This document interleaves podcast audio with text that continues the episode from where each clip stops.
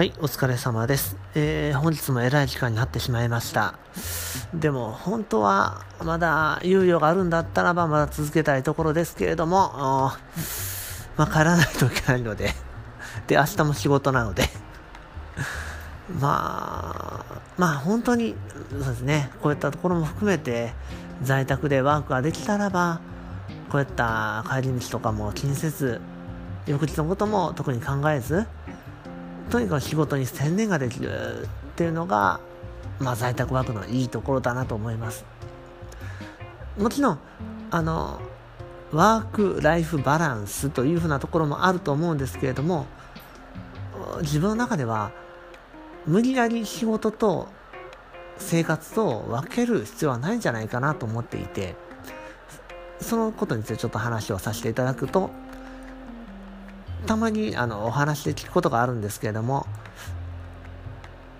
ワークアズライフ。仕事は生活。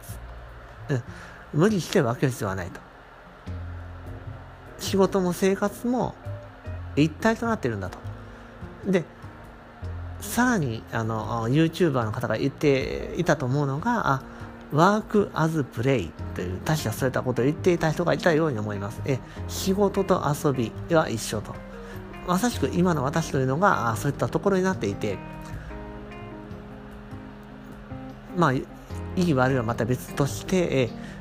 まあまあ仕事という部分と好きであるというところが一致しているので、いくらやっても疲れないと。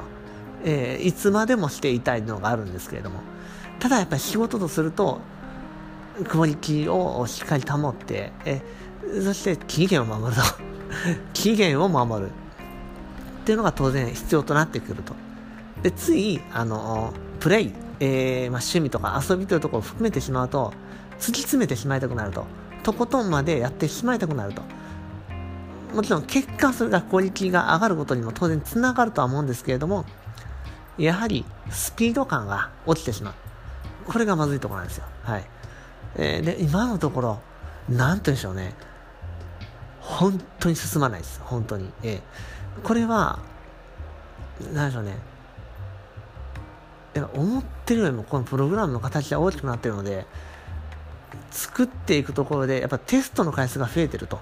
ちょっと実装したするたびにテストして、で、調整してってなってるので、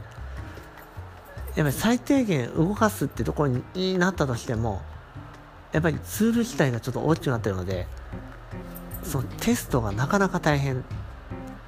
ちょっと変えると別のところで何かしら不安が起きてしまうのでそれを修正してたりするとまた新しい機能の実装のところにも及んでくるので1個変えると別のところを変えるとなかなか大変なんっていうのがありますと。でも以前にもあのこういった大きなシステムを組んでた時あったので、だからその時はまだ自分の技術としても、まあ、未熟でしたし、テストっていうのも不十分だったっていうのがあるので、まあ、その時に比べればというところはありますが、まあまあ、どちらにしましても、時間というか、非常にまずいというのがありますね。うん。でも、まあまあまあ、本当に仕事として期限に間に合わないというのが問題外というのは当然あるんですけれども、まあ、そこはそことしてしっかりと、えー、作っていこうと思います。はい。まあまあ、結果、やはり仕事ですから、まあ、ちゃんとしたあ結果を残せていなければ、何らかの、あの、そういったところの報いというのが来ると思います。はい。え、それはそれとしてしっかりと受け止めていくと。まあ、一つ一つやっていこうと思いますが、そうですね。明日実装しようと思ってる機能というのも考えてはいて、それを入れていって、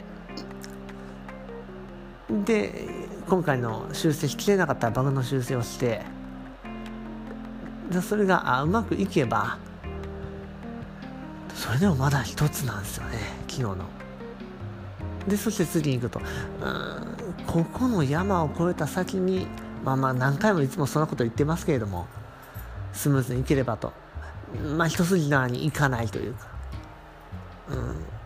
でもそんなこと言ってる場合じゃないような感じでもあるので、まあちょっと、えー、まあ一旦今日これから帰ってで明日ってなってくると満足に多分睡眠も取れませんけど。まあまあそれはしょうがないと。できたらもうここのところに寝ていきたいと思うんだけども。さすがにそれはまずいと思うので。帰ります。はい。では、えー、また明日も頑張っていきましょう。はい。ありがとうございました。